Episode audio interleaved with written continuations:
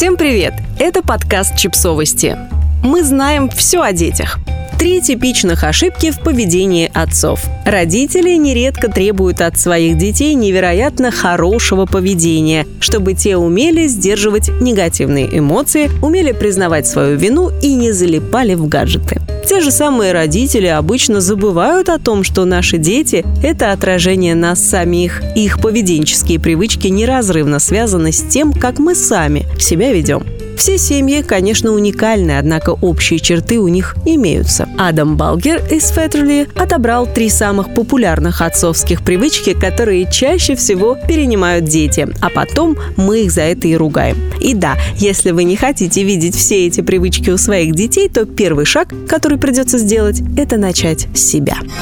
Вам сложно говорить о своих эмоциях. Мужчины чаще, чем женщины, испытывают сложности с тем, чтобы вербализовать и объяснить свои эмоции. К сожалению, мы как будто бы нормализовали неумение говорить о своих слабостях, говорит детский психиатр Зубаир Кан. Почему это вредно? Когда родители не проговаривают собственные чувства, они не учат детей эти чувства распознавать и проживать их здоровым и безопасным образом. Когда дети не знают, как выразить свои эмоции, они могут в будущем чувствовать себя более тревожно или грустно, объясняет Кан. И они не пойдут к своим родителям, чтобы обсудить с ними свои переживания, потому что они будут бояться того, что их осудят, или будут думать, что они не должны так поступать. Что делать, если кто-то из родителей стал столкнулся с трудностями или переживает какие-то сильные эмоции, не надо скрывать их от детей. Нет ничего плохого в том, чтобы признать, что мама или папа расстраиваются, потому что у них был плохой день, говорит Кан. Он рекомендует сообщать детям, с чем связано ваше настроение,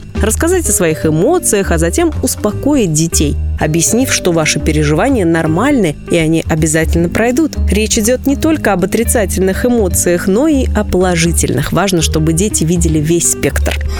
Вы взрываетесь от злости.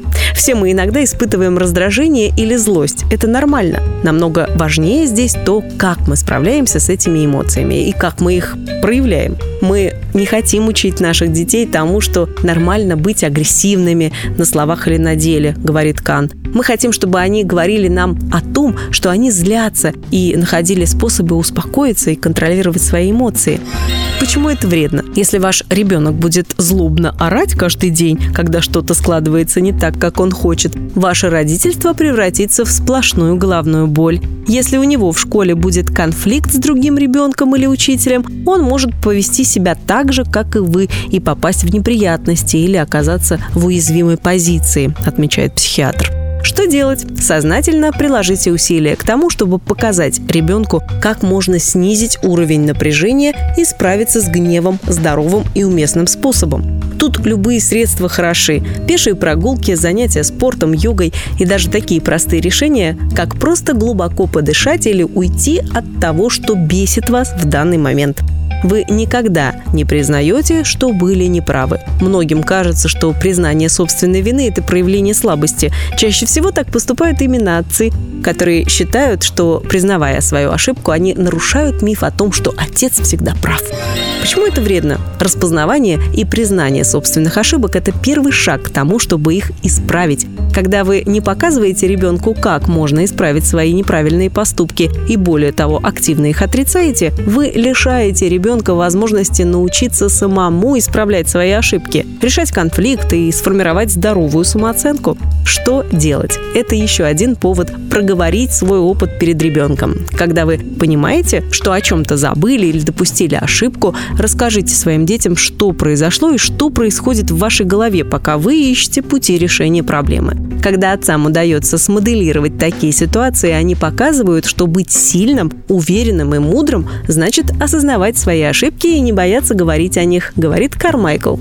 Подписывайтесь на подкаст, ставьте лайки и оставляйте комментарии. Ссылки на источники в описании к подкасту. До встречи!